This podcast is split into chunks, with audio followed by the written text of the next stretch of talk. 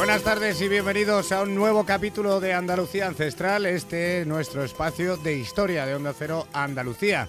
Desde que comenzamos hemos recorrido este territorio que hoy llamamos hogar y que ha sido provincia, califato, reino, en fin, multitud de cosas desde el amanecer de la humanidad y sus primeras expresiones artísticas y arquitectónicas hasta épocas más recientes, como la Edad Media, pasando, claro está, pues por, por todos los que han pasado por aquí, por fenicios, romanos, visigodos, árabes, íberos, por supuesto. Además, nos han visitado los mejores expertos y arqueólogos en todos estos campos, pero hoy no vamos a hablar de nada de esto en concreto. Hoy vamos a conocer más a fondo al mejor de todos esos especialistas, que no es otro, claro, que nuestro guía por esta Andalucía de nuestros ancestros. Andalucía ancestral. ¿Y quién es este guía? Pues claro, para los que sois oyentes ya lo sabéis de sobra, no es otro que mi querido profesor Miguel Ángel Tavales, que nos lleva guiando ya pues casi dos temporadas por las brumas de la apasionante historia de Andalucía y que está aquí conmigo, como siempre. Buenas tardes, Miguel Ángel. Buenas tardes, Jaime. Miguel Ángel, este, este viernes te toca a ti ser el protagonista, porque al final vamos ya por la mitad, un poco más de la segunda temporada, y sabemos cosas de ti, pero yo creo que está bien explicar a los oyentes lo gran profesional que eres, además de un tío fenomenal, que eso os lo digo yo ya también. pero, por ejemplo, yo siempre te presento, Miguel Ángel, si te parece que empecemos por aquí, como catedrático de arqueología. Pero en realidad, aunque seas arqueólogo, digamos que no es tu formación original, ¿no? ¿Cuál es? Bueno, yo sí, soy doctor en, en arqueología y lo que pasa es que eh, mi vida profesional se ha desarrollado en la Escuela de Ingeniería de la Edificación y, Eso es. y en arquitectura. Entonces me he centrado casi siempre en, en temas relacionados con la construcción e historia, la arqueología de la arquitectura. Y en fin, imparto ese tipo de asignaturas en, en toda la universidad, en el departamento de, de prehistoria y arqueología y en algunos másteres de, de arquitectura. En fin, ese es mi tema. Claro, eso, por eso te lo decía, porque es, es llamativo que en realidad tu, tu campo, que como has dicho, eres doctor en arqueología, por supuesto, pero tu campo abarca hasta la arquitectura, es decir, puedes dar So- clase también sobre, en arquitectura. sobre todo la construcción histórica y la arqueología de la arquitectura. He tenido la suerte de, de enganchar muy bien con un equipo de investigadores y profesionales importantísimos y muy dinámicos en la Escuela de Ingeniería de la Edificación y la verdad es que mi, mi vida profesional y de investigación ha ido muy bien, estado bien acompañada por muchísima gente, de mucha calidad. Y Miguel Ángel, por ejemplo, se me ocurre que tú vas andando por la calle y claro, con todo el conocimiento que tienes histórico, arqueológico de las construcciones, supongo que verás edificios por la calle diciendo, mira, esto ya co- copiando a Grecia y, y es de los años 70, ¿no? O sea, que identificas todas esas características. Bueno, es una deformación profesional el pararte a mirar desconchones, ¿no? la, interpretarlo. la ¿no? mirada atónita del acompañante. Y Miguel Ángel, ¿por qué, ¿por qué decidiste estudiar eso? ¿no? Es decir, irte por, bueno, pues digamos lo que es la arquitectura y orientarlo hacia la arqueología. No sé si lo tenías en mente desde un primer momento. Bueno, yo, yo reconozco que siempre eh, mi vocación ha sido muy, muy prematura. Yo ya con 14 años estaba excavando en, en mi pueblo, en Llerena, en Badajoz. Allí había un ambiente patrimonial, y sigue habiéndolo, ¿no? Este- excelente. Y yo me formé en, en todo aquel mundo del misterio, de la prehistoria, de, de, bueno, mis primeras excavaciones junto al Museo de, de Mérida fueron de teatro romano de Regina Turdulorum, en, ahí en Badajoz. Y, y pasé rápidamente a, a los dólmenes, a- a- al mundo calcolítico, en fin. Ingresé rápidamente en la universidad y, eso sí, empecé a trabajar sobre ese mundo, que era el que a mí me fascinaba, el mundo del megalitismo, las orientaciones astronómicas, eh, otra de mis aficiones Ya lo, lo- hemos comprobado con los dos, dos programas de megalitismo, ¿eh? que los tenéis en la hemeroteca. Pero después al salir al mercado laboral me encontré de repente con una serie de, de- de personas, como eh, mi maestro Diego Oliva, que me introdujo en el tema de la arquitectura islámica y mudéjar y, y di un giro radical. Me di cuenta de que podía aportar algo a nivel metodológico y me centré en la arqueología de la arquitectura y ya no me desvié de, de ese campo. Y bueno, claro, o sea, si, si empezaste con 14 años, estamos hablando de que alrededor de tu pueblo ya se, había yacimientos. Estamos, claro, esa zona, Miguel Ángel, por lo que has contado aquí, tenemos todavía extensiones de tartesos, tenemos megalitismo, ¿no? Tenemos un poco de todo. O sea, que empezaste ya en los alrededores de tu pueblo. Sí, y además eh, con la biblioteca de, mi padre, muy aficionado a, los temas históricos, al misterio, pues yo aprendí a leer prácticamente con, esta, con estas historietas. Estaba condicionado. Estaba ya, te, iban orientando, ¿no? Fuerzas, fuerzas ajenas a ti, ¿no?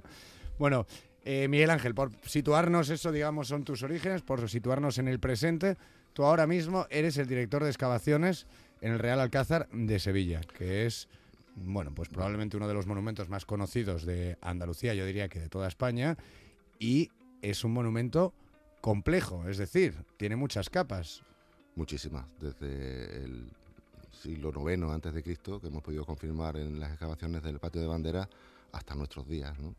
Evidentemente, pues son 3.000 años de la historia de, Sevilla concentrado en estas 7, 8 hectáreas que tenemos justo detrás, de, del estudio. Es, que aquí los que, los que situáis, estamos en Sevilla, los que situáis un poco el estudio de Onda Cero en Sevilla, la ventana que ahora mismo tenemos Miguel Ángel y yo detrás es la muralla del Alcázar, porque da hacia la calle San Fernando. Entonces vemos los jardines desde aquí. De hecho, permíteme que me, me desvíe un poco, muchas veces con Miguel Ángel, cuando estamos aquí esperando para hacer el programa y tal, y le, le, pregunto, ¿no? Y le digo, oye, Miguel Ángel, ¿y esto? Entonces me señala, mira, pues por aquí es por donde tal. O sea que encima tengo como una especie de guía ya del Alcázar aquí a, mi lado. Pero llevamos 30 años trabajando eh, en este lugar y un lugar magnífico.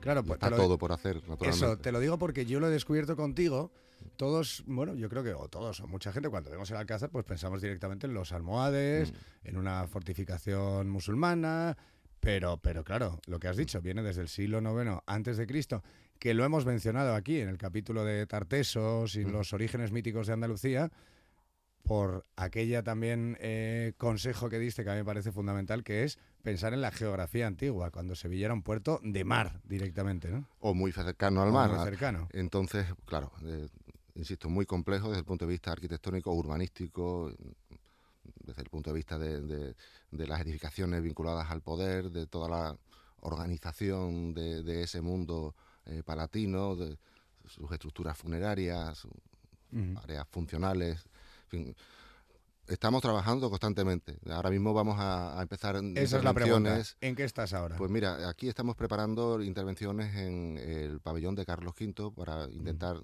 eh, demostrar o descartar que sea una antigua tumba eh, islámica. También estamos trabajando en las murallas y preparando el Museo Arqueológico del Alcázar y organizando el Centro de Interpretación Islámico. En fin, eh, aquí no se para. Pero también estamos trabajando en otros lugares importantísimos. Acabamos de publicar un libro sobre los trabajos que iniciamos hace cuatro años en el Castillo de Niebla. Espectacular castillo. Acabamos de sacar una mezquita eh, debajo de la iglesia de San Pedro, en San Lucas de la Mayor.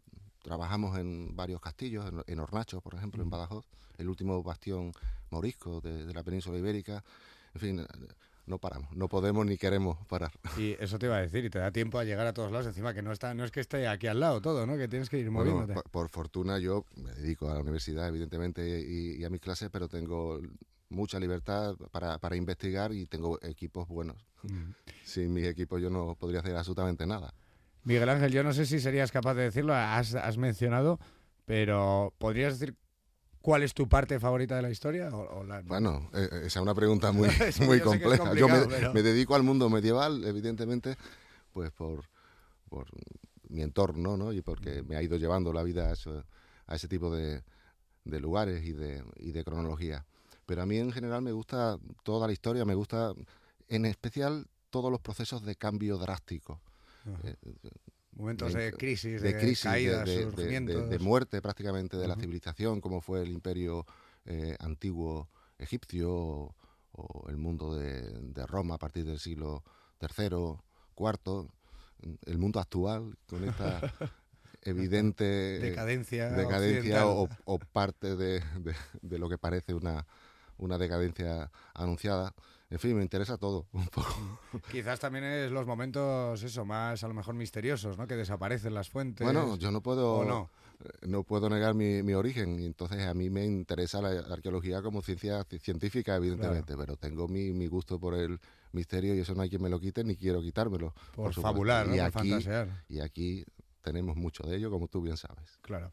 Siguiendo contigo como guía, eh, Miguel Ángel, aquí nosotros y los oyentes, bueno, sabemos que, que claro, que, ya lo hemos estado escuchando, ¿no? Estas casi dos temporadas, hay un interminable patrimonio arqueológico en Andalucía y que quedan muchas zonas, muchos yacimientos por descubrir y es que habrá algunos localizados, otros que sabemos que están.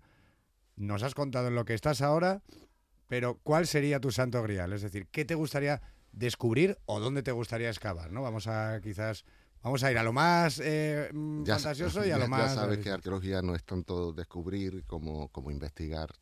eh, y evidentemente a mí me gustaría que, que todos los trabajos que llevamos realizando durante los últimos 30 años en el Alcázar llegaran a un puerto eh, lógico y, y ordenado. Me gustaría terminar bien con algunos trabajos importantes como el Castillo de Niebla o el Castillo de Nacho. Trabajamos desde hace 20 años en el Monasterio de Santa Clara, que es otro lugar del que no hemos hablado todavía, pero es maravilloso y que va a dar todavía muchísimo que, que hablar.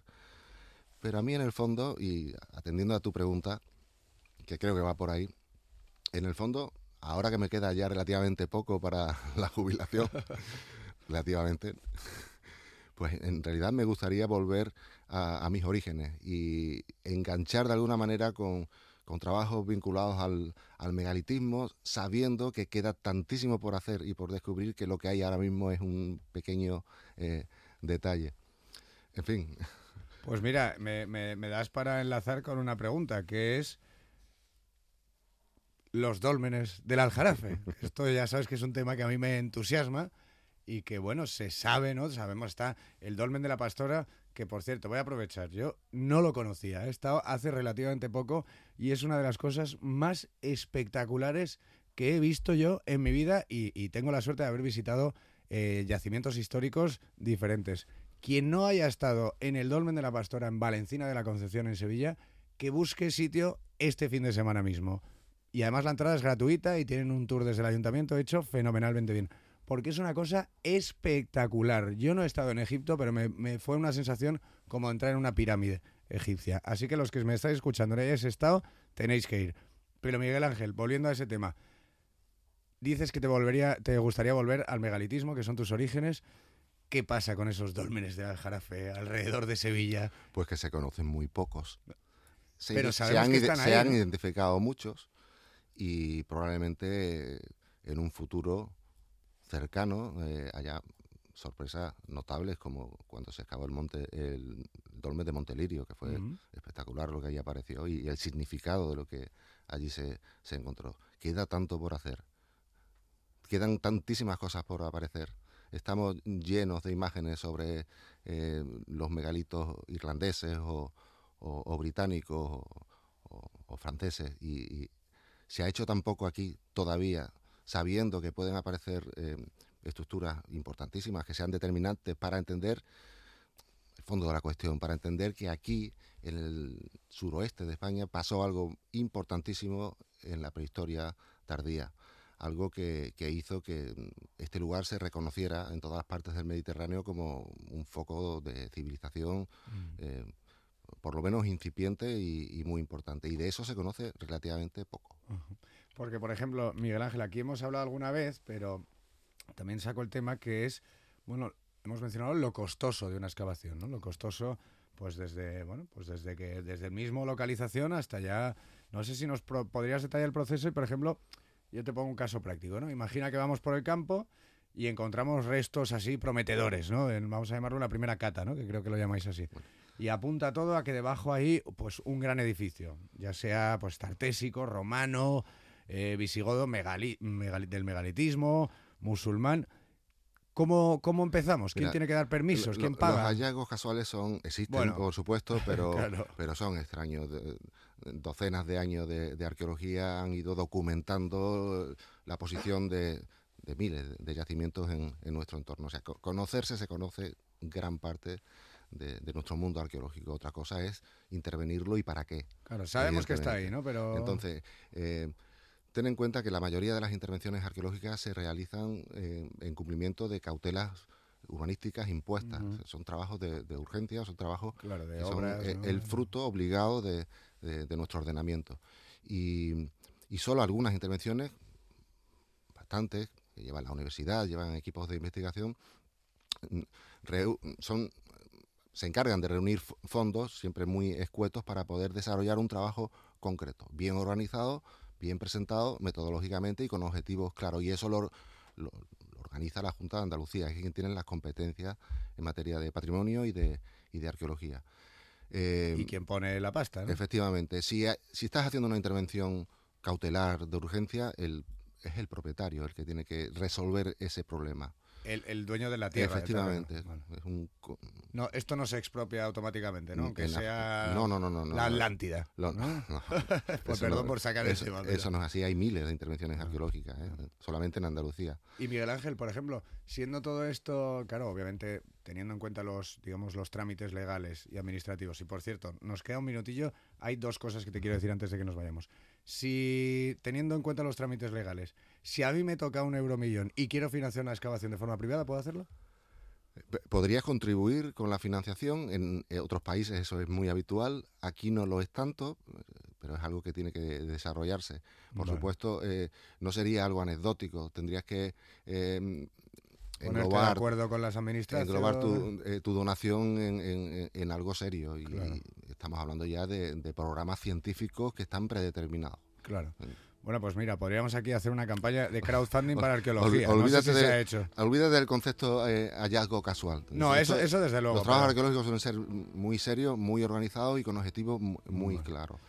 Y para terminar, nos quedan 30 segundos. Miguel Ángel, ¿qué paradigmas sobre la historia que están totalmente aceptados y son erróneos o, o están desencaminados pues de Andalucía y de España te gustaría cambiar? ¿Qué errores percibes? Que dices, joder, déjate de decir esto, que no es así. Uno, por ejemplo, Bueno, al aire, para bueno, terminar. Eh, eh, el, el tema de la, de la escasísima educación que tenemos en general, no solo en Andalucía, sino en España, sobre nuestra propia historia.